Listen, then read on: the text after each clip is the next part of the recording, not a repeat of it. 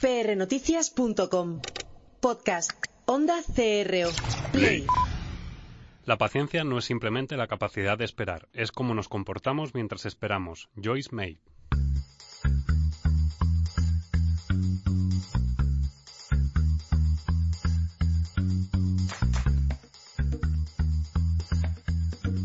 Pasión y talento.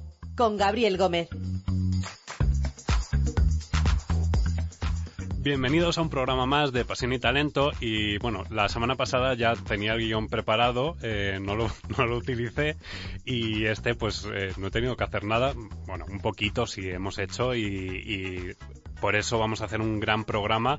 Eh, vamos a sacarle de nuevo, o la otra semana hicimos un pequeño acercamiento a LinkedIn y bueno, eh, ha habido gente que ha escrito en redes y nos decía pues que es una página troll, eh, LinkedIn. No sé si los expertos es que ahora mismo todos los colaboradores que tengo aquí en el programa han levantado la cabeza del móvil, me han mirado con los ojos como platos y, y bueno, pues lo que vamos a hacer es hablar bien de LinkedIn y del uso de LinkedIn porque hay mucho troll en redes que intenta, pues eso, eh, desprestigiar a marcas que en este caso, pues eh, lo que hacen es ayudar a conseguir empleo y nosotros, como medio de comunicación y como programa que apostamos por el talento y por la pasión, pues vamos a hacer eso, vamos a informar, eh, que es lo que tienen que hacer los periodistas y los comunicadores. Eh, hace unos días eh, LinkedIn sacaba un listado sobre las habilidades que más se buscan eh, durante el 2016, tanto en España como a nivel global.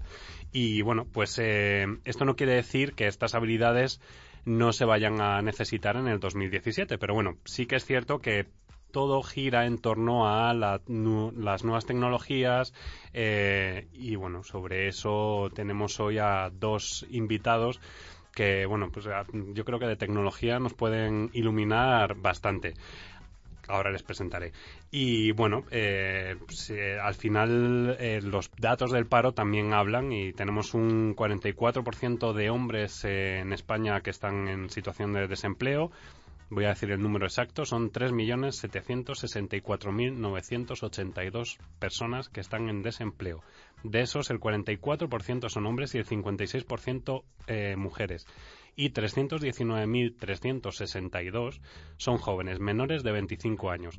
Y sobre esto vamos a hablar eh, en el programa. Para hablar de todo esto y mucho más, eh, tenemos eh, a Guillem Recolons al otro lado del teléfono y a Eva Collado Durán también al otro lado del teléfono. Bienvenidos a los dos. Hola, oh, ¿qué tal? Hola, buenas tardes. Os he presentado a los dos, era para ver si os pisabais, pero veo que no, que estáis muy compenetrados. y tenemos aquí en el plato a Jane del Tronco, bienvenida. Hola, ¿qué tal? A, a Cristóbal Fernández. Hola, ¿qué tal? Encantado. Y si, si podía faltar gente, pues no. Tenemos a dos invitados más. Tenemos a Luz Garrido de Telefónica Educación Digital. Bienvenida. Hola, buenas tardes. Y a Luis Hola. Miguel Olivas de la Fundación Telefónica. Hola, muchas gracias. Y bueno, yo tenía mi sueño que era llenar el plató y tengo a, a, Juanda que yo no sé si me va a tirar algo a la cabeza cuando me vea con tanto micro abierto y tantas líneas. Está todo controlado, me dice. Entonces, vamos adelante, pues arrancamos. Standing in a crowded room and I can't see your Me encanta esta canción, es tengo que decir que me encanta. Eh, y bueno, pues eh, en esta es en la sección en la que os acompañamos a los que estáis ahí en búsqueda de empleo. Y bueno, pues eh, no voy a hacer como en todos los programas que voy repasando todo lo que hemos ido hablando porque al final os aburrís. La idea es que los colaboradores y las personas que nos acompañan aquí en el plató os cuenten un poquito sobre qué hacer, qué no hacer. En este caso tenemos a Eva Collado Durán, NetHunter, por asignada en el Reino de España, eh, que nos va a dar también consejos sobre cómo conseguir eh, pues llamar la atención a esos eh, eh, ojeadores o observadores de las redes que, bueno pues que están buscando ese talento y esa captación de, de habilidades. Eh, hace poquito, pues eh, se acaba LinkedIn, eh, ya comentó Cristóbal la semana pasada, comentó que se lanzaba eh, la opción de que los ojeadores pudiesen, bueno, que el candidato pudiese activar una opción eh, para que no lo viesen las personas de su propia empresa, pero que sí que estuviese como mm, abierto a nuevas opciones de Eso trabajo. es, Open para buscar trabajo sin que se entere tu empresa. Que no sé si está en España, ¿eh? tengo que decirte. Creo que sí. Sí. Lo que no está No, en no España mirado, ¿eh? es. Salary, que ha salido ayer, eh, que- LinkedIn todos los días tiene novedades. Entonces ha sacado Me acabas, de, una- pi- me acabas de pisar la única parte que había preparado. no pasa Bueno, nada. bueno, eh, Acaban de lanzar, eso es, Salary, que es eh, pues una comparativa, ¿no? De, en función de eh, la profesión que tengas o que estés buscando, pues eh, el rango salarial en el que se mueven los profesionales y demás. Em, Esa no está abierta en España. no, vale. No. La otra no la he mirado. Eso significa que estoy de momento estoy bien. Me encuentro bien. Eh, bueno, entonces, eh, si os parece, vamos a hablar sobre, sobre esta red social. eh, que hay gente que le hace un uso correcto y otra gente que no tanto. Eh, Eva, si te parece, yo creo que, que en este caso tú como NetHunter nos puedes dar a lo mejor alguna pauta o alguna clave. Eh, Jane también, que acaba de venir de, dar, de impartir una clase en el Instituto de Empresa, entonces creo que también va a poder hablar. Guillem eh, también, o sea, todos. Eh, aquí ya cada uno repartís los turnos, yo os iré callando, pero eh, no sé si te parece, Eva, ¿empiezas tú? Vale, pues sí, pues si queréis empiezo yo. A ver, eh, respecto a este comentario inicial que has hecho del tema de los trolls, bueno, que tema del desprestigio de la marca y todas estas cosas, bueno, son seres que están ahí con los que tenemos que convivir y, y no pasa nada. O sea, yo creo que cuanto menos caso se les hace, menos crecen. Sí. Eh, pero que alguien diga que una red eh, con el crecimiento exponencial que tiene LinkedIn es una red que no funciona o es una red que, que, que no te puede llegar a conseguir trabajo, un mundo de relaciones, me parece una, una estupidez. ¿vale? Eh, yo tengo la convicción total y absoluta, a mí no es, no es una red que, que me haya enganchado eh, terriblemente, pero, pero es que para cualquier profesional que quiera trabajar y que quiera estar en LinkedIn presente de una forma acti- activa, o sea, es tener un perfil saneado y bueno en LinkedIn, es lo, que digo siempre yo, es un sí o sí, ¿vale? Ujú. ¿Por qué? Porque al final es la posibilidad de, de colgar tu currículum vitae, tus experiencias y tu trayectoria profesional y tus avances dentro de esa trayectoria profesional y, y enseñársela al mundo entero. Ujú. Quiero decir, esto es así. Y hoy por hoy es la única red social 100% enfocada a este tema, ¿no? Bueno, ahora ahora tenemos otra red social que está cogiendo bastante bastante carrerilla que es Vivi, pero pero bueno, hasta ahora es LinkedIn. Quiero decir, al final decir lo contrario, pero claro, eh, LinkedIn es una red que como todas hay que conocerla, hay que trabajarla, hay que investigarla y hay que hacer las cosas bien para, para poder triunfar en ella. O sea, y esto es, es impepinable. Entonces, eh, es verdad que no es muy fácil abrirse un camino en, en LinkedIn más allá de lo que es la mera exposición, que yo creo que el 80% de las personas lo que hacen es colgar ahí su currículum vitae y, y se Y piensan que con esto ya los van a llamar, ¿no? Claro.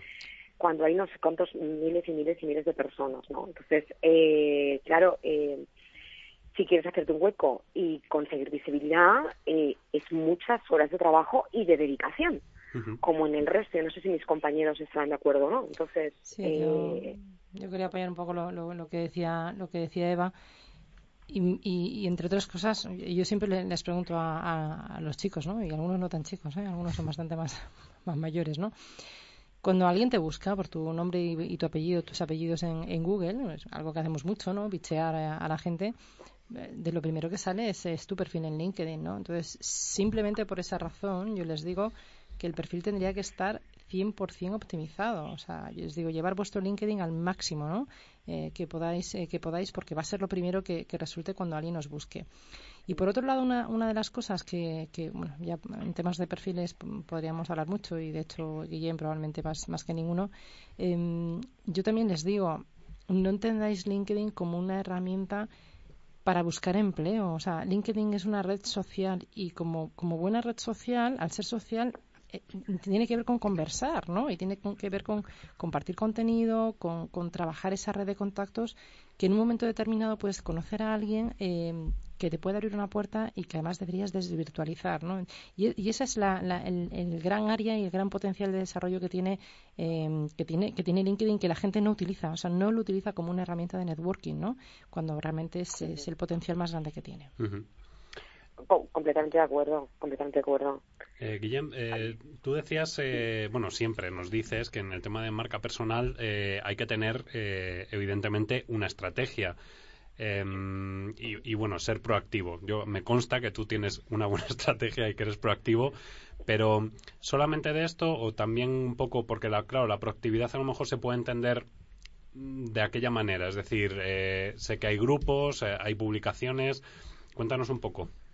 Sí, a ver, LinkedIn nació como una red de, relaciones, ¿eh? la palabra link quiere decir enlazar, ¿eh? se enlazaban personas que ya se conocían, este fue el origen, que muy rápidamente fue, fue evolucionando hacia, no solo voy a enlazar con personas que conozco, sino que voy a buscar voy a buscar por palabras a personas que me puedan aportar valor o que a las que yo pueda aportar valor. Y esto, esto es un elemento clave, porque esto sobrepasa lo que es el marco de empleo, de trabajo y todo, sino que yo muchas veces he encontrado a personas que andaban buscando con temas determinados, buscando por palabra clave. Es decir, que LinkedIn va mucho más allá de currículum. Eh, antes Eva decía, es el currículum, pero es que es muchísimo más allá. Es decir, eh, también comentaba eh, Jane que es verdad que es lo primero que sale cuando buscan nuestro nombre en, Google, a no ser que tengamos un blog o alguna cosa de estas, que entonces ya saldría lo segundo, ¿no? Pero es lo primero que sale. Entonces, ostras, si lo primero que sale está mal, imagínate, ¿no? Después hay, hay otro equívoco que es mucha gente piensa que estar bien en LinkedIn es, sencillamente tener un, perfil completo, lo que llama el, color azulito aquel que sale arriba de todo. Cuando No, eso, eso es estar en LinkedIn. Pero como se trata de ser, y entonces hay un poquito más de trabajo. Y ese trabajo, lo sabemos todos muy bien, consiste en recomendar, comentar, compartir eh, y, en definitiva, actuar, actuar en esa red, ver un poco dónde están dónde está el valor, irlo a buscar y que nos lo vengan a buscar a nosotros. Yo creo que esta es la gran clave. Cuando se busca trabajo es importantísimo tener una propuesta de valor. no, no, no vale decir, me llamo Pepe Peretti y estoy en búsqueda activa, porque entonces yo te voy a pasar de largo, no sé lo que haces por mí. Entonces, es una, es una red en que la propuesta de valor quizá es de las que para mí mejor trabaja. ¿Que ha habido postureo? Por supuesto, lo habrá siempre. Siempre hay personas que inflan sus currículum, lo han hecho toda la vida, lo han hecho en papel y ahora lo hacen en digital. Esto es normal. Pero bueno, se pilla antes a un mentiroso que Me ha hecho, gracia la, risa de Eva por ahí de fondo. es, que, me acabo de acordar de, un post precisamente de Guillem, ¿no? Que decía que nunca en la vida habíamos tenido tantos CEOs, ¿no? En el mundo, y es verdad. O sea, se utilizan las frases, o sea, se, utilizan los auto, bueno, la gente se autodefine de, formas que, que claman al cielo. O sea, eres quien eres y no puedes pretender vender, pues, pues quien no eres, ¿no? Autodenominarte CEO de una compañía cuando eres tú solo, pues me parece una frivolidad. No sé si me explico. Y bueno, pues eso, que hay gente que, que, bueno, pues que no lo utiliza bien. Y, y, la gracia, como todo en la vida, es utilizarlo bien y hacer las cosas bien hechas. Y, y poca cosa más. Y a lo que decía Guillem, añado, o sea, compartir, eh, generar valor, eh, ofrecer, pasarte también por el muro de los demás, ¿eh? porque si solamente estás ahí para darte autobombo a ti, pues también eres mal percibido y sobre todo, sobre todo, intentar generar valor a través de tus opiniones en los debates y en los grupos que, que hay. Claro, al final donde tú puedes mostrar tu diferencia es precisamente ahí. Y, bueno, claro, es, es una red que, va pues mucho más allá, ¿no? De, ahí eh, que yo dijera al principio que hay que conocerla, hay que conocerla y saber todas las, las, las cosas que tiene y cómo tú puedes utilizarlas para bueno pues para generar marca o para ser la persona encontrada no mira ayer en un ayer en un curso que había en una, una empresa eh, cuando abarcamos el tema de LinkedIn les dije bueno ahora ya tenéis todos perfiles en LinkedIn sí muy bien. Pues a partir de este momento ya sois bloggers. O sea, la gente no es, no, no, es verdad. La gente no es consciente de que teniendo un perfil en LinkedIn ya son bloggers potenciales. Es decir, ellos pueden generar un blog, pueden crear un contenido ahí en Pulse, que es el blog de LinkedIn, que está abierto a todo el mundo, solo tienes que hacer una pequeña trampa, un switch, que es poner tu, tu, tu idioma en inglés, ¿eh? y es la única cosa que tienes que hacer para que te, te aparezca esta opción. Pero les dije, oye, a tanto miedo que os da crear un blog o tanta pereza, porque es verdad que pues, no es una cosa que se haga en 24 horas, pues aquí lo tenéis. Y fijaros qué fácil es. Ponga aquí un texto, un título, ponga aquí un texto, ponga aquí una imagen y publique. Es, una oportunidad tremenda y la gente no es consciente. Por eso que hemos pasado de, una red de enlaces, de contactos, a una auténtica red de gestión de marca personal. De hecho, eh, efectivamente, eso era una de las cosas que, que, iba a decir yo, ¿no? El pequeño, el pequeño truco. Eh, cuando abrimos la plataforma, no el perfil, eh, que hay gente que lo confunde, cuando abrimos la plataforma en inglés, es decir, en configuración cambiamos y ponemos inglés en vez de español, tampoco es tan complicado, o sea, inicios home y estas cosas, ¿no? O sea, yo creo que lo entiende cualquiera. Eh, la plataforma en inglés nos permite hacer cosas que no nos permite la plataforma en español de momento. Lógicamente va mucho más avanzada, ¿no? Y una de ellas es la que dice Guillem. O sea, tú puedes publicar en Pulse. En español solo puedes leer pero si quieres publicar y tener tu blog, tienes que abrir la plataforma en inglés. También hay otra cosa para gestionar tu base de datos desde el punto de vista del networking, que no sé si ya tiene todo el mundo, porque estuvo en un formato beta y, yo descubrí que lo tenía yo y unos cuantos y no, y no todo el mundo, pero creo que cada vez más lo, tiene más gente, que es en la parte de datos de contacto, cuando visitas un perfil, tú puedes editar dónde has conocido a esa persona Puedes eh, poner incluso un reminder, o sea, que te avise, por ejemplo, dentro de un mes para que, mm, oye, recuerda que tienes que llamar a Gabriel para tomar un café, ¿no? Y, y, y puedo poner notas, pues yo conozco a Gabriel a través de tal, y eso no lo ve nadie. Entonces es como gestionar tu propia base de datos. Claro, es como gestionar tu propia base de datos de, de, contactos en LinkedIn con, con, datos que los demás no ven, ¿no? Eso aparte de etiquetar y poder segmentar, ¿no? Que, que, es, que es una pasada. Yo voy a contar otros secretos, si me dejáis. Ah, venga. Mm, hay veces que no se puede contactar con un determinado profesional, entonces, eh, te, claro, tú, le das, le dices conectar y te dice, eh, pon el correo electrónico si le conoces y tal y cual.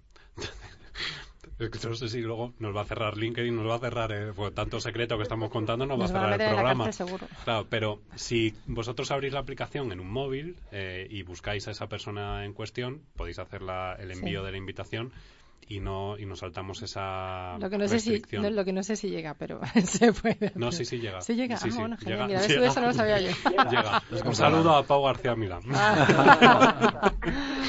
os explico os explico yo otro secreto que mucha gente no sabe Sí, venga. Eva, Eva. Venga, ahí voy. Bueno, es un secreto que no es un secreto, pero bueno, hay mucha gente que ya lo está utilizando, pero bueno, vosotros sabéis que cuando acabáis vuestro perfil en LinkedIn, la, la, propia herramienta te pone como un globito al lado que te dice principiante, no sé qué, superestrella y todas estas cosas, ¿vale? Eh, tengo que deciros que eso solamente lo vemos nosotros, quiero decir, que otra persona cuando ve nuestro LinkedIn no lo ve.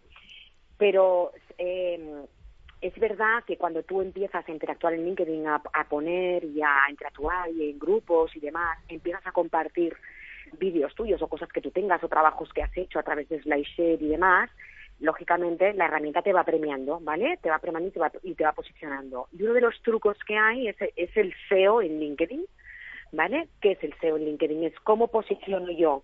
O sea, si yo quiero ser encontrada por consultora de recursos humanos o por, no sé, o por eh, comercial, qué es lo que yo tengo que hacer para que la herramienta de los la, el posicionamiento de las búsquedas me ponga entre las primeras pues mirar en la parte del extracto de LinkedIn tengo que repetir hasta 14 hasta 14 veces la palabra por la que yo quiero ser encontrada ¿Me explico? ¿Vale? Entonces, sí, no, no, no, tú lo puedes explicar, tú vas explicando. Pues yo qué sé, en mi caso, yo quiero ser reconocida en el área de recursos humanos. Bueno, pues estuve en tal compañía, pues haciendo, bueno, ocupándome de un equipo, no sé qué, estableciendo políticas de recursos humanos. Y entonces tú lo vas repitiendo a lo largo de todo tu extracto, ¿vale? De una manera inteligente. Y hasta 14 veces. Eh, cuando tú acabas de, redactar tu, extracto, controla, eh, eh, pulsas la, la mm, control F y te sale en amarillo, pones la palabra recursos humanos, en este caso, en, en las búsquedas, y te saldrá marcada tantas veces como sale a lo largo de todo tu perfil de LinkedIn. si, si aparece 14 veces, te estás posicionando. Qué bueno. esas, 14, ya, voy a salir yo de dudas, Eva.Esa, ¿Esas 14 tienen que ser en el extracto o puede ser la suma del, a lo largo, no, no, a ah, del perfil? ah, vale. Claro, yo me estoy... tienes, tienes que ir Si no sería LinkedIn redunding, ¿no? no, no, claro. Entonces, ¿qué pasa? Que, que, que cuando la gente busca, hace una búsqueda por, el, por recursos humanos, pues tú apareces más que otras personas que solamente lo han puesto en el título. ¿Me explico? Sí, pesa el título y el extracto y la posición actual lo que más, sí. Exacto, exacto. Entonces pues, puedes aprovechar en la parte de proyectos, en la parte de publicaciones, pues puedes ahí ir posicionándote, ¿no? Es, es un truquito, pero, pero bueno, que ahí está. No, no, los oyentes no se pueden quejar, que estamos aquí destripando, destripando todos los secretos de LinkedIn. Eh, Luis Miguel nos va a contar algo, porque desde la Fundación Telefónica sí que es cierto que vosotros tenéis eh, ayuda en este, en este caso a, pues a los que están buscando empleo eh, a través de una plataforma, a través de vuestra plataforma, eh, asesoráis, ¿no? Sí, nosotros un poco, y por añadir una variable más encima de la mesa, como bien ha dicho Eva al principio de la conversación, LinkedIn a día de hoy es una red social con todas las otras posibilidades que estáis comentando que puede dar eh, de profesionales. Nosotros eh, fuimos a hablar con LinkedIn y decimos, eh, creemos que, tendrían cabida también los preprofesionales, esas personas que no tienen una experiencia profesional y que por tanto no tienen un currículum profesional eh, cómo también pueden estar eh, siendo personas eh, activas y utilizando LinkedIn como una herramienta formativa para encontrar su, oportunidad de empleo, ¿no? Y es ahí donde hicimos un acuerdo con ellos y nosotros tenemos un, desde Fundación Telefónica, el programa de Emplea, todos incluidos, tenemos un, un, grupo de, dentro de LinkedIn donde damos mucho contenido formativo, donde hacemos asesoramiento personalizado para que mejoren sus perfiles, eh, les hacemos entrevistas por Skype, eh, trabajamos también en simuladores de entrevistas. Eh, tenemos un total de 60 empleados de Telefónica de Recursos Humanos que trabajan como voluntarios con nosotros, o sea, participan como voluntarios haciendo entrevistas por Skype a estos jóvenes, ¿no? O sea, cómo ayudar también o cómo invitar, invito también a estos jóvenes que no tienen esa experiencia profesional a que se puedan sumar también a LinkedIn y que lo utilicen como herramienta también formativa para mejorar y encontrar su primer empleo. Fijaros, este dato está muy bien porque, porque al final, claro, cuando te incorporas al mundo laboral es como, bueno, claro, el, típico miedo este de voy a hacer el currículum o te creas el perfil y pones tu primer empleo, es como becario de tal. Claro,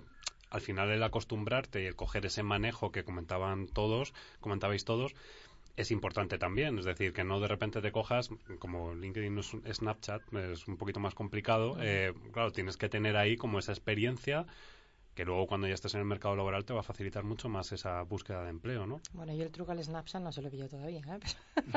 ah, pues yo, joder, bueno, si te digo que hasta que le puse, hasta que me hice la fotito esta con las orejas de perro y tal y cual, hasta, hasta que lo conseguí, yo creo que es que ahí me sentí eh, de otra generación, te lo juro. O sea, de esto me costó, pero que es pulsando la foto, entonces que te hace como una lectura de la cara. de la perdida, estoy, no, no, estoy perdido completamente. En Snapchat estoy completamente perdido. Sigo a Hillary Clinton, tengo que decir, pero bueno.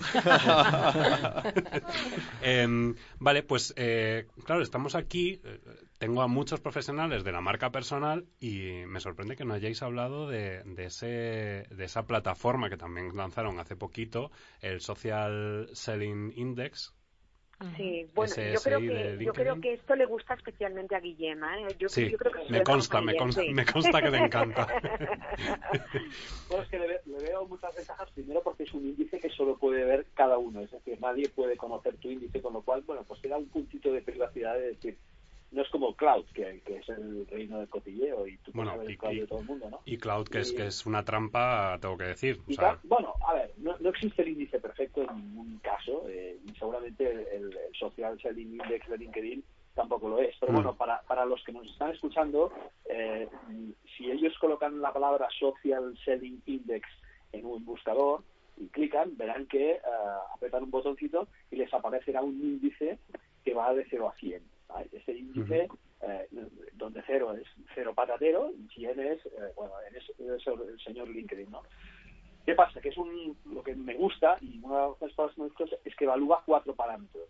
Y uno de ellos, el más importante, es el establecimiento de tu marca profesional. Algo que diríamos que está hermanado totalmente con la marca personal. Luego hay otro que se, se, refiere a establecer relaciones, otro que se eh, refiere a engage with insights, vamos a traducirlo como como compartir eh, insights o compartir eh, pensamientos que sean de valor, Pero el primero de ellos, que es el establecimiento de la marca personal o profesional, yo creo que tiene mucho que ver con, lo que hacemos nosotros y tiene mucho que ver con, el, el, grado de éxito que tiene un perfil en LinkedIn. Con lo cual, este es un índice que es para cada uno de nosotros. Si aquí el índice te dice 50, pues ya sabes que tienes un punto de partida a mejorar, que es 50.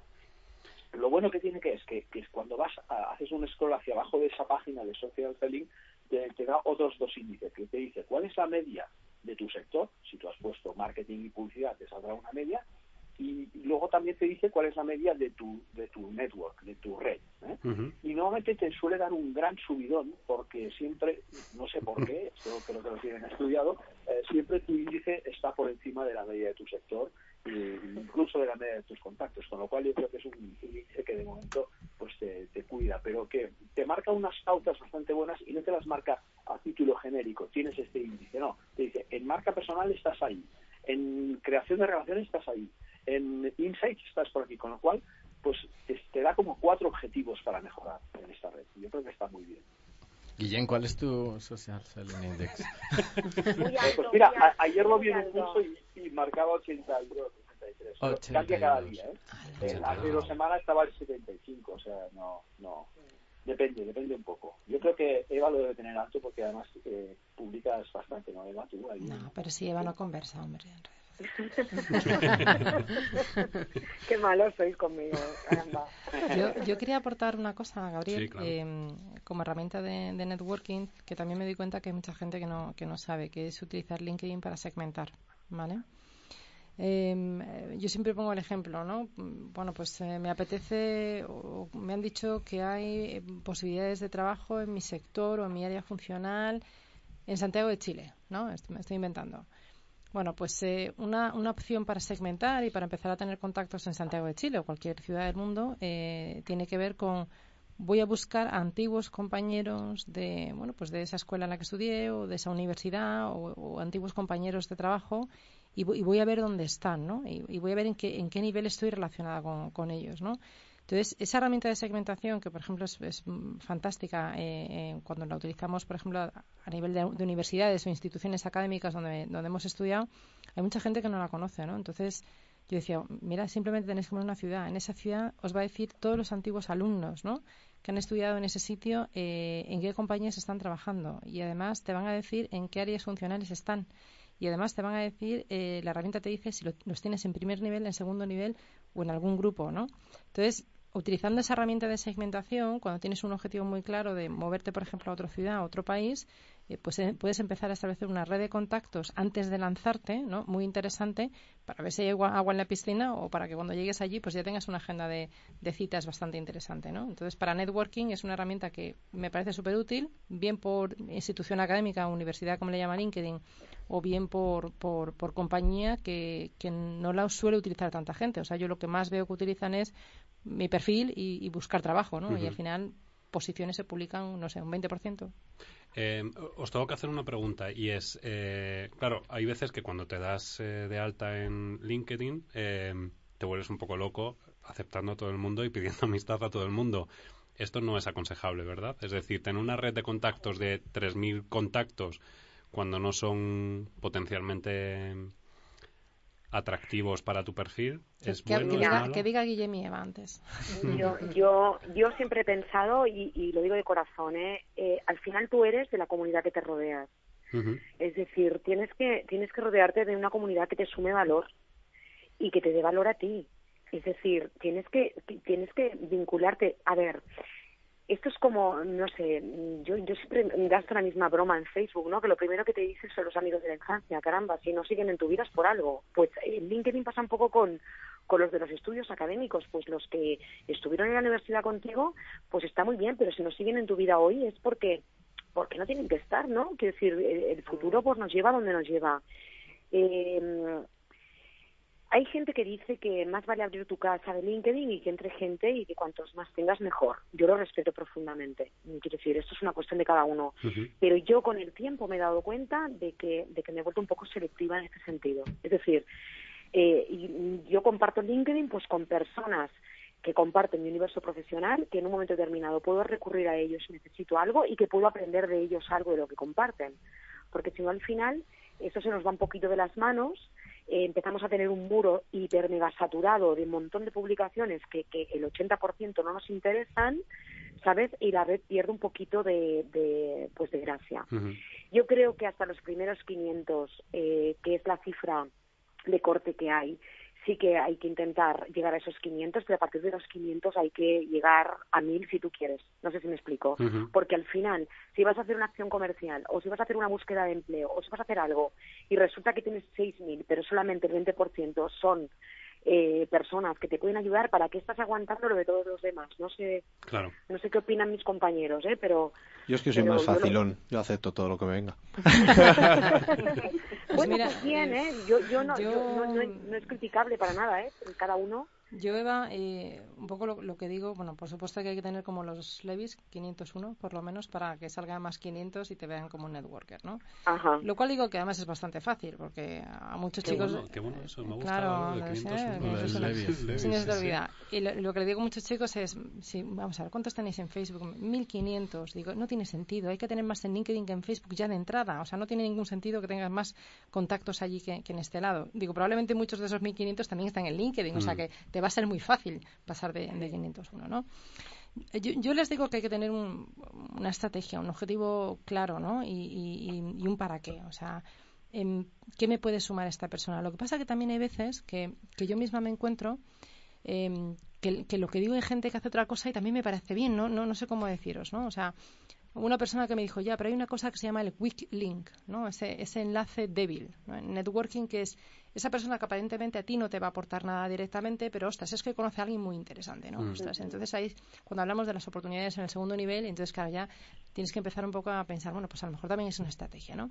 Y luego hay, hay, una vez un directivo, ¿no? Que ahí sí que yo siempre les digo, no, por favor, o sea, la calidad de vuestra red de contactos, no podéis aceptar a cualquiera, tiene que ser pues de vuestro nivel para arriba, gente que os aporte y tal. Y me dice uno, pues yo era vicepresidente de una multinacional en el mundo, ¿eh? Y me dice, pues yo tengo 25.000 Claro, yo le debí poner una cara de pez y dije, ¿para qué? Y me dice, ¿cómo que para qué? Dice, porque hoy estoy aquí, pero mañana no lo sé. Dice, lo que tengo muy claro es que dentro de unos años voy a montar mi propio negocio y voy a tener a 25.000 potenciales clientes en el LinkedIn ya en mi base de datos, ¿no? Bueno, pues si él el para qué lo tenía muy claro, pues es que no tengo nada que decir. Exacto, sí, sí, sí, mm. sí, sí, y hay que, y hay que darle la razón, ¿eh? O sea, por eso... Claro, es que yo me, estoy mirando mis contactos y tal, y este, me estoy, yo no tengo 501, tengo alguno más, entonces yo creo que me volví loco. ¿Cuántos miles tienes? Es que en un momento dado de mi vida creo que me volví... Yo tengo 6.200. ¿Sí? ¿Sí? Yo incluso creo que soñando estaba aceptando gente y... Pero yo no acepto a todo el mundo. hoy, por ejemplo, tenía varias invitaciones pues, mm, de estos tipos spam, asesores de... Mm. El militar, el militar de los Estados Unidos, cero contactos en común, ¿no llega ese? Sí.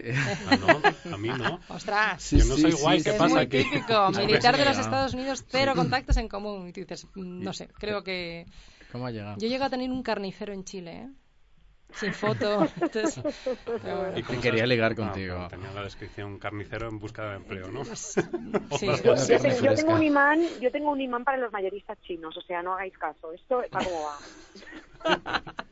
Sí, en serio. A la hora de aceptar, por ejemplo, yo acepto a todos los estudiantes. Sí, yo una también. norma mía personal. ¿eh? Yo también. No, no, digo que todo el mundo lo haga, pero yo a los estudiantes, mira, de una manera automática y, mirando muy poco el perfil, solo por el hecho de ser estudiante, lo miro porque pienso que, bueno, puede ser alguien que, que realmente necesite necesite aprender un poco de lo que estamos haciendo o, desaprender, ¿eh? que también puede ser en cualquier caso.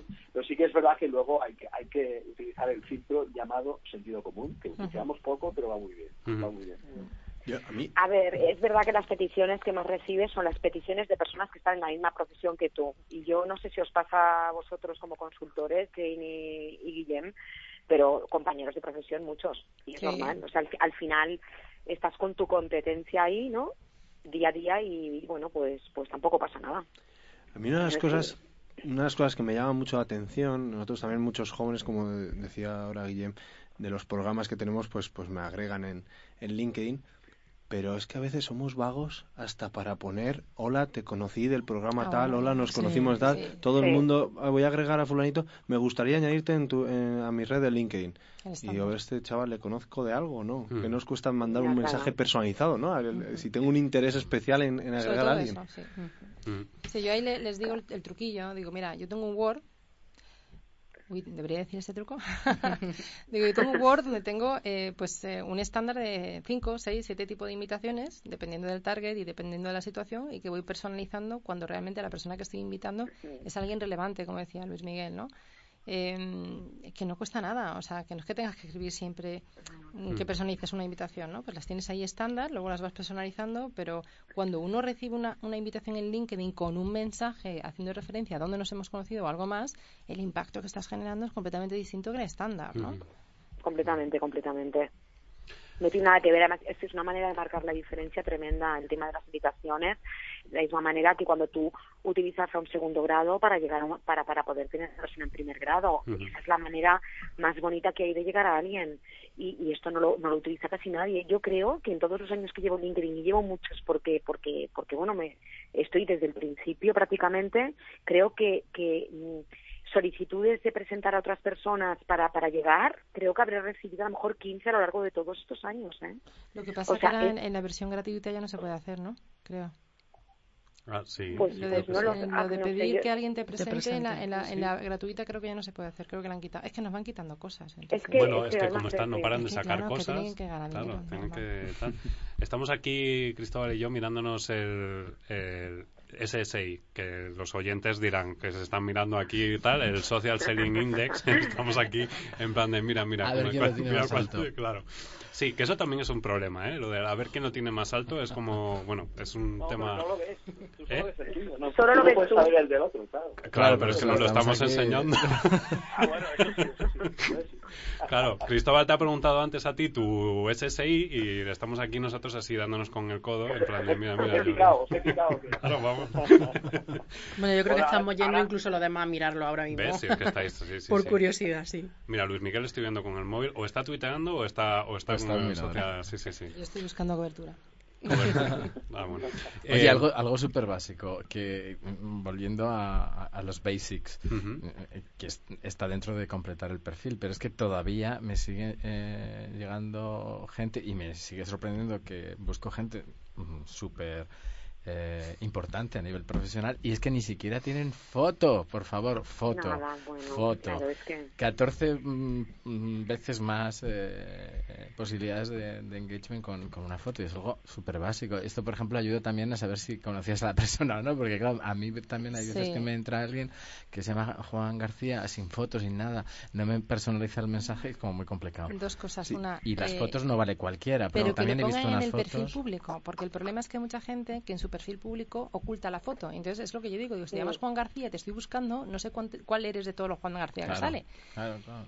Y, y luego, por favor, la foto. Claro. Yo solamente, cuando me dicen, ¿qué foto pongo? Digo, mira, solamente hay una que no tienes que poner jamás, que es la de la graduación, con la orla, con la... No, o sea, esa no. Bueno, y la gato, No, porque es que- La de la mascota, esa es horrible. La de la orla, digo, pero por favor, o sea, qué ganas de decirle al mundo que eres un becario pardillo, Sí, es verdad. que eres un junior, por favor, m- Y ponte una chaqueta. Y fotos de boda eh, que, que recortan al, al que está al lado, el amigo que está al lado y sale. Se les olvida recortar Bueno, la copa. mira, si, si lo recortan aún, pero ¿y si sale con la pareja? Con la copa, ¿Y con la si sale, ¿Y si sale en el- al lado de una piscina con el pecho semi descubierto? Con las gafas de sol. Ay, pero eso es marca, eso es marca, y ¿eh? con, un, y con un ca- y con un casco de moto puesto. Yo las he visto estas fotos, ¿eh? sí. o, o, o foto Tinder, que sale una tía y ya me digo,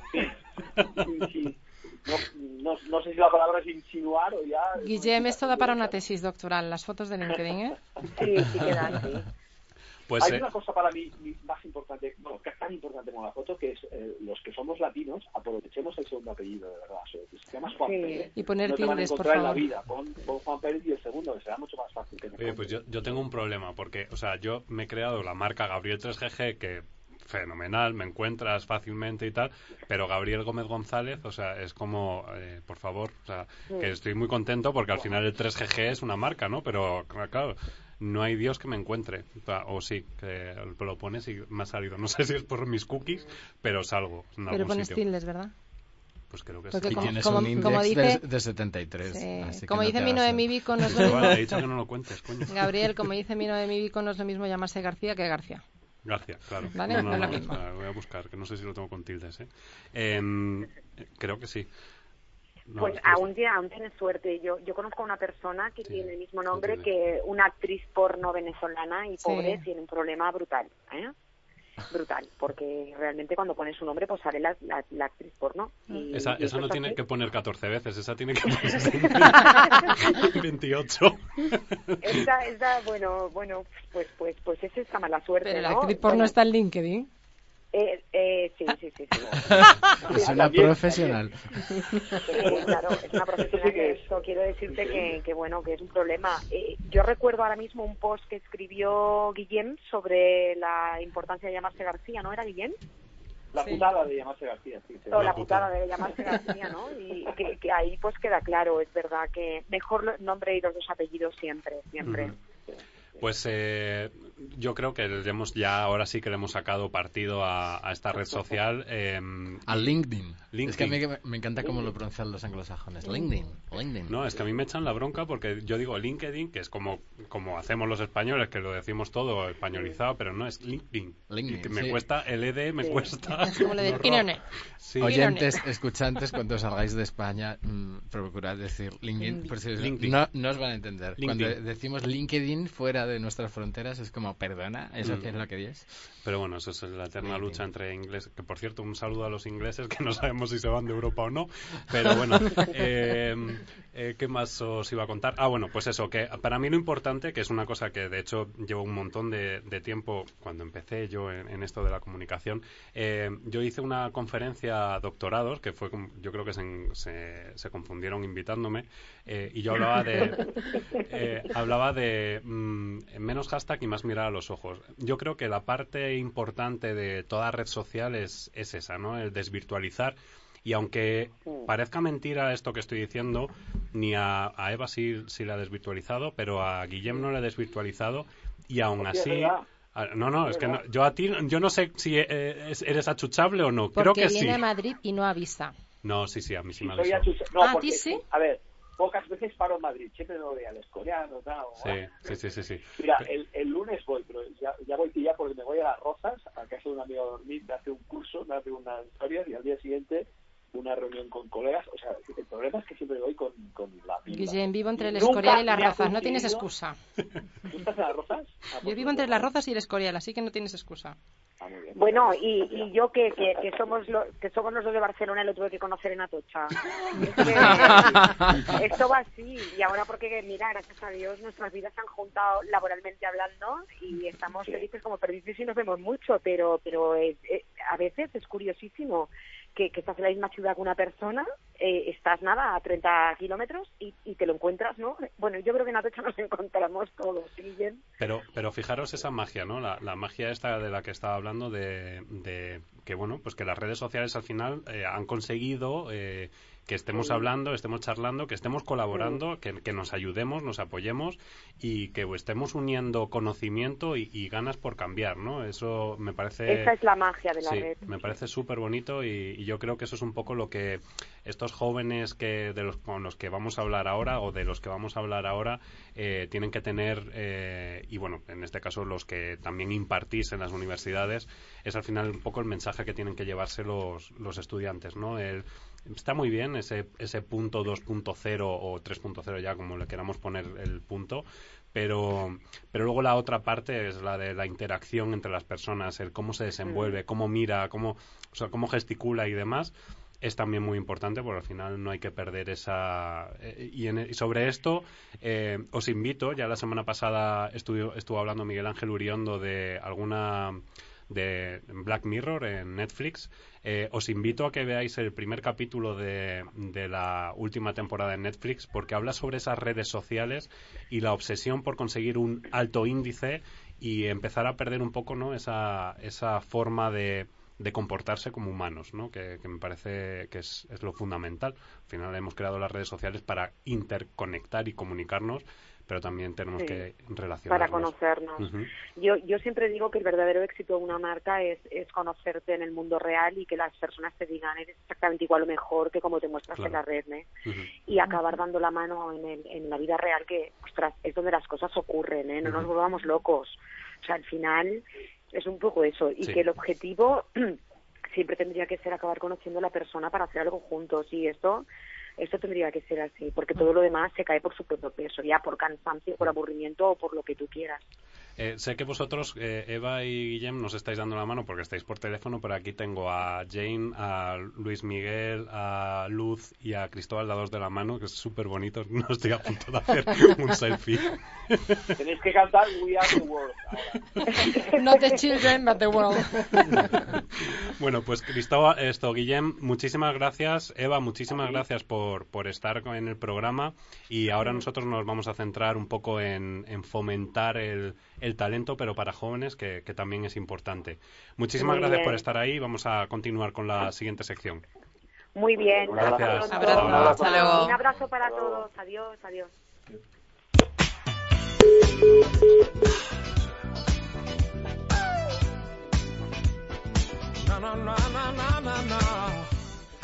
Y bueno, pues eh, lo acabo de decir. Vamos a hablar ahora sobre, sobre bueno, pues empresas. eh, en este caso hemos cambiado la sintonía porque vamos a hablar sobre empresas que apuestan por cambiar ese, ese mundo, ¿no? Y, y para cambiar ese mundo, qué mejor que hacerlo con la gente joven, que son el futuro motor de- del país en este caso. Em, ya os he comentado antes la, cifra del paro entre los jóvenes, el, el dato que ha salido en el mes de, de octubre, 319.362 parados jóvenes menores de 25 años. Eh, dentro de las skills o de las habilidades que se están necesitando a nivel mundial, eh, tenemos el cloud computing, análisis estadístico, arquitectura web, eh, diseño de interfaz de usuario, esto es para el que no esté muy ducho, es el tema de Internet, eh, páginas web y demás, seguridad e información de red, desarrollo móvil, presentación de datos, marketing SEO y SEM y gestión y almacenamiento de sistemas. Creo que mm, sobra decir que estamos hablando de tecnología. Y para hablar de tecnología, pues teníamos que contar con una empresa referente en España eh, y a nivel internacional también, como es Telefónica. Y pues ya han participado anteriormente, eh, eh, hemos hablado anteriormente de con Luz y con Luis Miguel, es que perdonad, es que me está, me está escribiendo Jane, esto Jane no, eh, Eva me está escribiendo un WhatsApp a la vez porque me ha dicho que no hemos hablado de NetHunting. Vamos a hablar de NetHunting la semana que viene, la pobre que se quedaba ahí, sí, no hemos, nos hemos comido toda la sección con LinkedIn. Eh, bueno, lo que decía, estamos con Luz y con Luis Miguel para que nos cuenten ese proyecto en el que estáis involucrados y que venís de la mano de Jane, en este caso, que nos vais a contar esos nuevos formatos, ¿no? Y, y eso que siempre hemos hablado de el aprendizaje continuo, que, que es algo que, que es necesario para evolucionar como profesionales.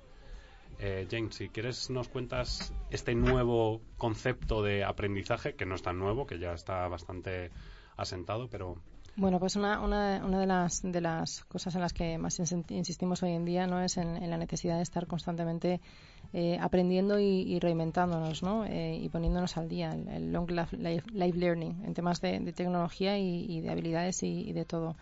Y hay una de las eh, de los tipos de, de- formación que es muy accesible a todo el mundo, tanto porque lo puedes hacer desde casa como porque, pues en muchos casos, como el, el que vamos a poner aquí encima de la mesa, pues son, son gratuitos, que son los que llamamos los, los MOOC, ¿no? Eh, MOOC, M-O-O-C, que en inglés eh, pues significa el, el- el Massive Open Op- Online Course, ¿no? O sea, un curso que es online, un curso que es abierto y un curso que, que es masivo y que, y que en muchas ocasiones, eh, bueno, pues vienen eh, refrendados o están elaborados por, por instituciones académicas de, de referencia a, a nivel mundial.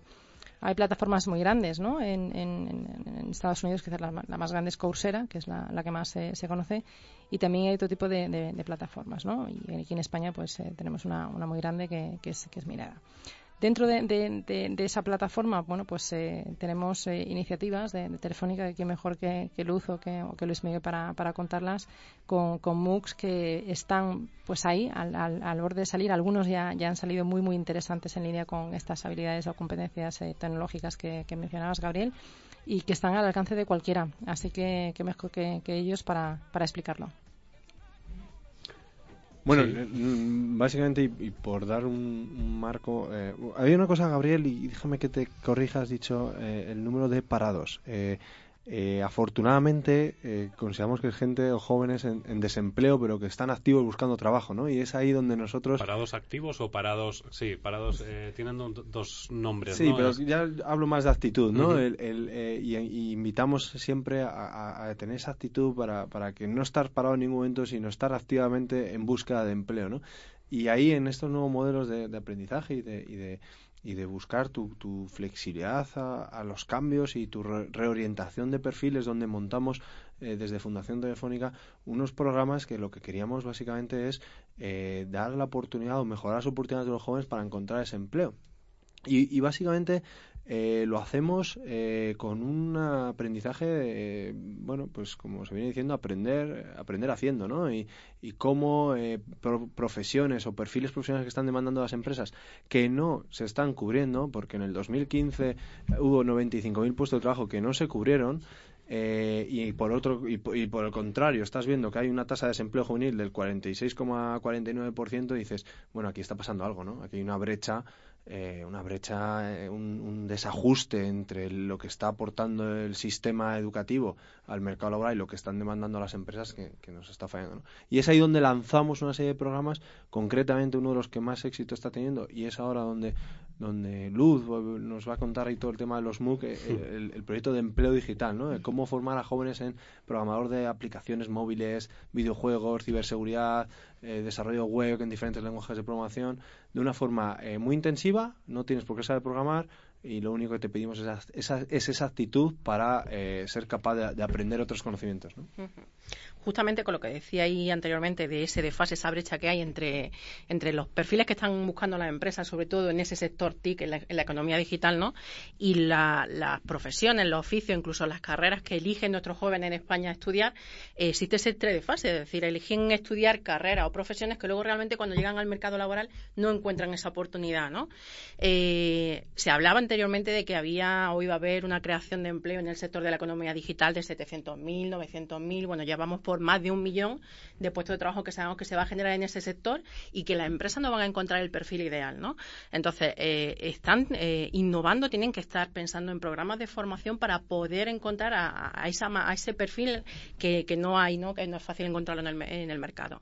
Eh, ¿Qué es lo que hicimos nosotros en Empleo Digital? Pues justamente analizar eh, esa, esa demanda que había, eh, ver, ver cuáles eran las profesiones que realmente iban a tener eh, eh, mayor oferta de empleo, tanto en el 2016 como en el 2017, y a partir de ahí, justo eh, nos colocamos en, ese, en esa brecha entre los estudiantes, la gente joven española que está en desempleo y las empresas que necesitan encontrar a esa gente. ¿no?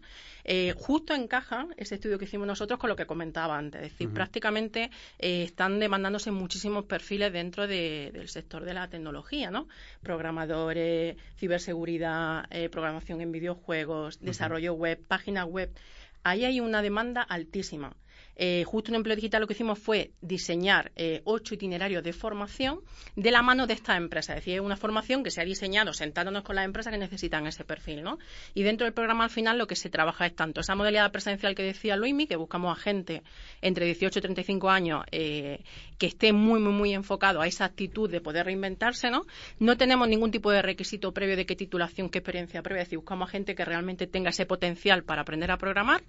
Y además de esa, de esa versión presencial, eh, también tenemos una modalidad online. Como decía, Muc- eh, o sea, como decía perdón, antes Jane, eh, trabajamos también en esa versión online porque también somos conscientes de que la gente joven a día de hoy demanda muchísimo poder estudiar a, su ritmo de una manera abierta. Además, ellos ahí lo que, lo que les engancha sobre todo es la comunidad que se genera en ese curso abierto. Es decir, es un curso donde puede estar en contacto con gente de cualquier parte prácticamente del planeta, compartiendo conocimiento, compartiendo visiones, compartiendo inquietudes, ¿no? Y eso es lo bueno que ofrecen plataformas de formación abierta, como en este caso es Miriada X, ¿no?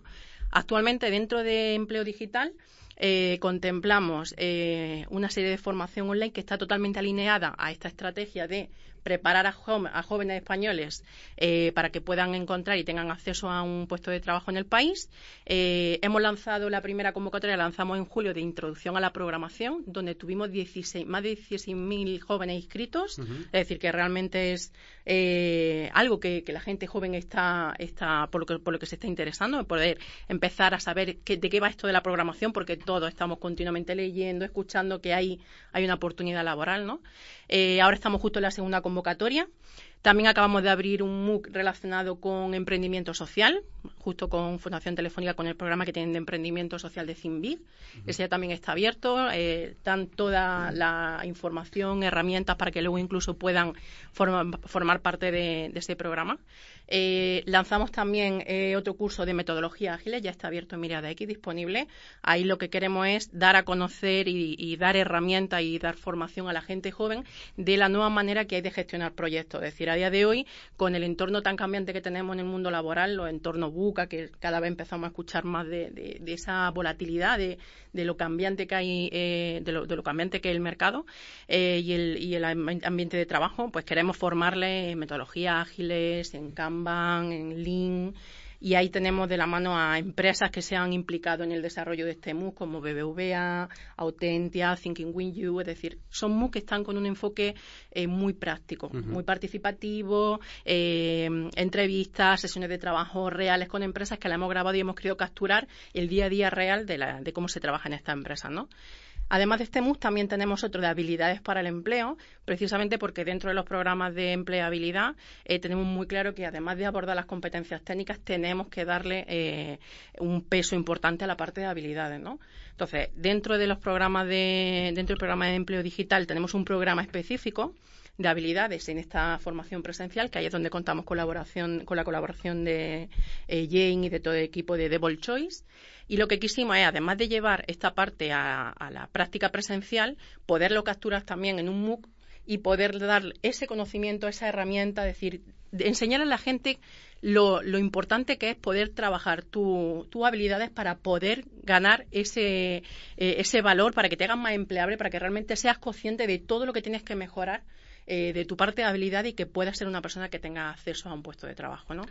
Eh, Luz, eh, en este caso, o sea, para resumir un poco todo, porque, claro, hacéis tanto que, que, hay un momento que a lo mejor el oyente dice, eh, claro, me pierdo por, por, has hablado de empleabilidad y demás, entonces, a modo resumen sería un poco, vosotros os encargáis de formar a esos jóvenes, ¿no? Hasta 35, de 20 a 35 años, formar a esos jóvenes... Entre 18 y 35 ah, perdón, años. 18 a 35 en habilidades, en este caso tecnológicas, por así decirlo, aunque también tocáis el emprendimiento social.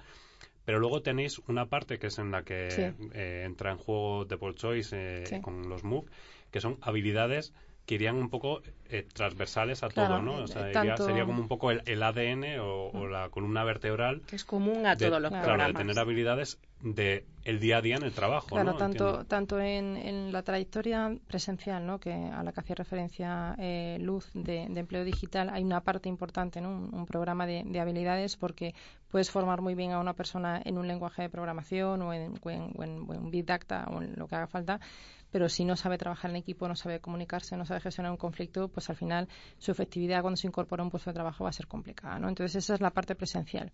Y luego en la parte online, eh, pues efectivamente uno de los MOOCs precisamente son habilidades para el empleo, como decía, decía Luz, que está destinado a dos colectivos, es decir, está destinado a yo estoy desempleado y cómo me hago ser un mejor candidato, ¿no? con habilidades transversales para aplicar a esa posición, a ese puesto, pero también está destinado para esas personas que están trabajando y que quieren mejorar su empleabilidad y promocionar dentro de la, de la organización, ¿no? O sea, tener un mejor, un mejor desempeño.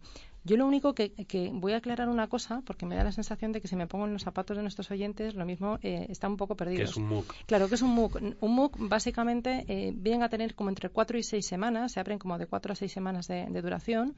La dedicación más o menos a, la semana viene a ser como unas cinco horas, ¿vale? en total. Vamos a decir lo básico, que es un curso. Un curso que está, sí, sí, es un curso que está online, abierto en una plataforma, ¿vale? Suelen durar entre cuatro y seis semanas abiertos, pero tú te estableces tu ritmo.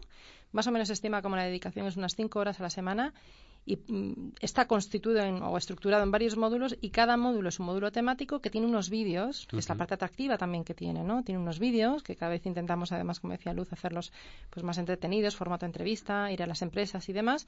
Y luego eso está apoyado con un manual de autoestudio.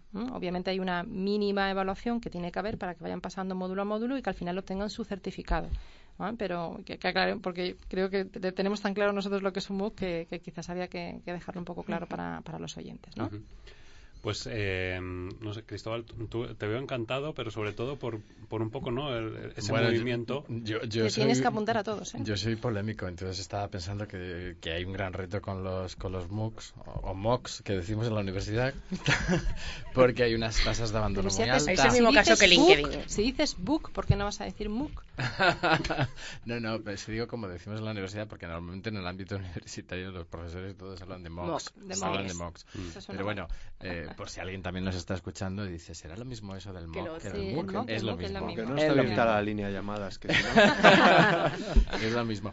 Pero bueno, yo creo que han mejorado mucho, pero sí que es verdad que el gran reto es eh, que sean suficientemente atractivos, etcétera, porque las tasas de abandono son muy elevadas. La gente empieza, se apuntan y abandonan y no terminan, no completan los, los programas. a mí hay una cosa que me llama mucho la atención, ¿no? Y es, ese perfil que, que, incorporáis, en este caso en Telefónica, eh, pues en esos planes formativos, que lo valoráis más desde el punto de vista de la actitud, no tanto del conocimiento. Me parece muy importante, ¿por qué? Porque al final es un poco esa actitud es la que hace evitar, supongo, y aquí a lo mejor vosotros tenéis ya también los datos, de la tasa de abandono.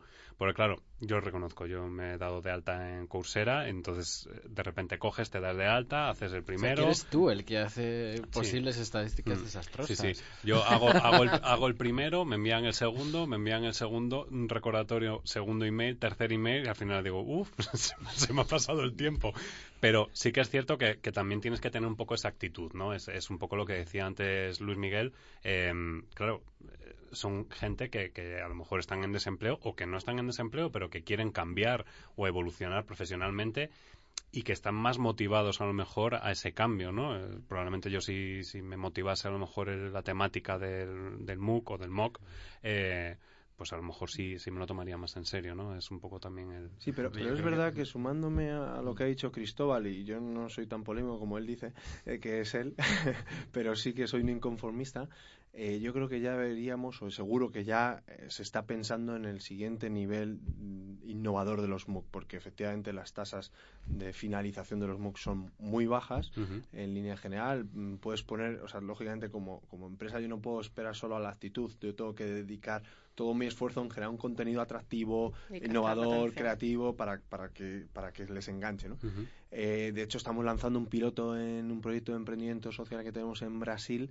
Eh, que en vez de ser típica plataforma de MOOC, ya, es ya eh, un bot, es un robot, de, en este caso es de, de Facebook, eh, donde ya empiezas a hablar con él y te va proponiendo los vídeos acordes un poco a lo que tú en ese momento necesitas y al final acabas completando esa sección de 10 vídeos, ¿vale? Pero eh, no a lo mejor como tú los habías calendarizado, sino en función de lo que el robot reconoce. Eh, eso, pero, por ejemplo, hoy tenía una reunión para ver cómo podemos estar impartiendo formación online con realidad virtual.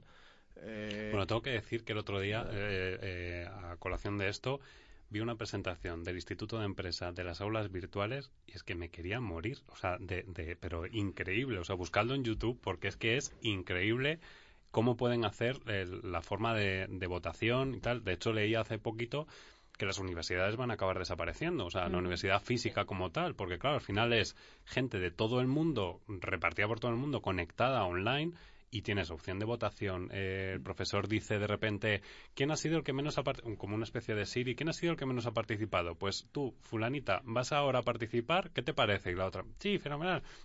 De hecho, de hecho lo que decía antes Luz, de la, comunidad que se crea eh, es, es, es, brutal.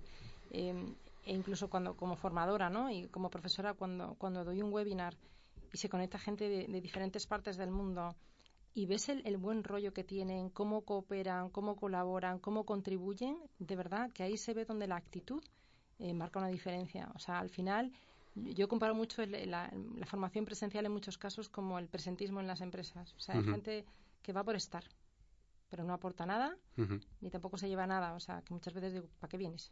Sí, yo, yo, fíjate, vuelvo a volver a hablar de mí. Eh, a mí eso me pasó cuando estudié la carrera, comunicación audiovisual. Dije, bueno, sí, la saco tal cual. Hice mi esfuerzo para sacarla con la mejor nota, pero cuando ya hice el máster, dije, es que tengo que ser del top. Y ahí sí que es cierto, pero también es un poco la experiencia, yo creo, ¿no? Eh, había pasado por el mercado laboral después de la carrera y te, como que te cambia el concepto y la idea de, de, cómo te tienes que tomar las cosas. Yo creo que ahí también influye un poco la madurez de cada uno y, y en el momento vital, como dice, decís los coaches, el momento vital en el que te encuentres, eh, es que se ríe porque claro, es que no paro de meterme con los coaches. Entonces, como el día que estéis aquí, Ovidio, Silvia, tú, me vais a dar coñazos. Un día vamos a hacer un programa solo de coaches para elevarte. Vale, fenomenal. Ya vamos a, a un montón, porque tenemos un montón en el programa. Eh, pues eh, no sé si, si, queréis añadir algo más, porque yo me estoy asando de calor, no sé vosotros. Yo estoy pero... dando vueltas ya como un pollo. Sí. Eh, no, si queréis lo que hacemos es, porque habéis tratado temas como el emprendimiento social y demás, eh, os emplazamos a que volváis otra vez al programa y charlemos sobre ese emprendimiento, porque también es una opción, ¿no? Dentro de todas esas eh, varias opciones que, barajamos, pues del currículum, entrar en una empresa privada y demás, también esa, esa parte de emprendimiento, que dicen que de hecho va a ser una de las, yo creo, soy también un poco polémico como Cristóbal, yo creo que se va a convertir eh, el emprendimiento también en un punto de una burbuja, igual que fue la, la burbuja de Internet, no sé por qué, porque hay mucha subvención y demás pero luego lo que no hay es mucho respaldo por parte de las eh, pues eso, instituciones y organizaciones a, a, ese emprendimiento, ¿no? Entonces, bueno, pues no sé, no quiero ser pesimista, pero no me da a mí buen, buen olor ese emprendimiento, esa burbuja de emprendimiento. Sí, sí, dime. Yo, si, eh, si, me permite, sí, decir que, bueno, además de que estamos trabajando en toda esta formación online, sí animar a, a, a los oyentes a que entren a la página web de Fundación Telefónica. Ahí tienen mucha información sobre el proyecto de empleo digital. Estamos en proceso de selección porque estamos haciendo formaciones presenciales, que es lo que hablábamos al principio, por toda España. Uh -huh. Así que los animamos a que entren ahí, la página web de Fundación Telefónica en la área de empleabilidad y que se inscriban en nuestro proyecto para participar en los procesos de selección y que nos dejen ayudarles, darle la formación y darle las herramientas para que puedan tener acceso a un, a un puesto de trabajo. Y yo, por mi parte, agradeceros muchísimo que nos hayáis dado la oportunidad de compartir este espacio con vosotros. Eh, yo, por mi parte, ese reto, ese guante que nos echas, el próximo día te llenamos el estudio también con jóvenes, con jóvenes que, ellos que han participado. Que ellos no sé si estaremos cuenten... ya, volveremos otra vez al, al, nuevo, porque estamos ahora haciendo reformas y tal. Si traemos el nuevo, tenemos más espacio, ¿eh? O sea, tenemos pues hasta, ellos, hasta para ellos mismos contagien eh, con esa actitud que comentábamos todo el rato, que contagien al resto de. Yo creo que eso, eso es importante. Y, Cristóbal, yo te, te lanzo a ti también otro guante, que nos traigas a un estudiante de la Complutense. Fíjate. Mm, vale, pues mira, justo en narrativa hipermedia, eh, una de las prácticas es eh, construir su perfil. Y vuelvo al inicio del programa de hoy, eh, en trabajar en LinkedIn y tal. Uh -huh. o sea, no, no, penséis que en las universidades estamos ahí lanzando los rollos teóricos. Eh, trabajamos con estudiantes como tú fuiste de comunicación audiovisual. Eh, trabajamos su, su, marca personal, eh, su perfil en LinkedIn. Pues guante lanzado, ¿eh? Venga, ah, cogido. Pues eh, Jane, muchísimas gracias por gracias estar. Gracias a ti una vez más. Cristóbal, muchísimas gracias. Gracias a vosotros. Luz, Luis Miguel, muchísimas gracias. Guante enviado y creo que recogido, ¿no? Perfecto. Fenomenal. y bueno, y a vosotros qué os voy a decir, pues que si este programa lo escucháis con, como siempre os digo, papel y lápiz, tenéis secretos de LinkedIn, tenéis eh, la página de la Fundación Telefónica, si estáis entre 18 y eh, 35 años, a mí ya me pilla lejos, 35, eh, tenéis la posibilidad de entrar dentro de ese proceso de, de incorporación y demás. Y, y, no importa la formación que tengáis, es sobre todo la actitud, que eso también me parece muy importante destacar. No es el expediente académico, no es nada, sino la actitud, las ganas que tengáis y evidentemente, pues eso, eh, que, que, vean que tenéis madera, ¿no? Eh, creo que vosotros, los que nos estáis escuchando, tenéis suficiente conocimiento eh, para saber que lo que nosotros hacemos lo hacemos con mucho cariño, que os intentamos ayudar y a pesar de troles o no troles, eh, que al final los troles se convierten en duendecillos eh, que nos ayudan a difundir también el programa, os queremos agradecer todo ese apoyo que, que nos dais cada semana. Y bueno, pues nuestra idea es ayudar y acompañar a todos los que nos oís con temas y contenido que os puedan interesar y ayudar. El paro es un tema que nos afecta y debemos ser conscientes, eh, pues lo que he dicho eh, al comienzo del programa, la paciencia es la capacidad de esperar y comportarse. Nosotros somos pacientes, conscientes de comportarnos de la mejor manera posible, de compartir el mejor contenido y de hacer la de la utopía una realidad.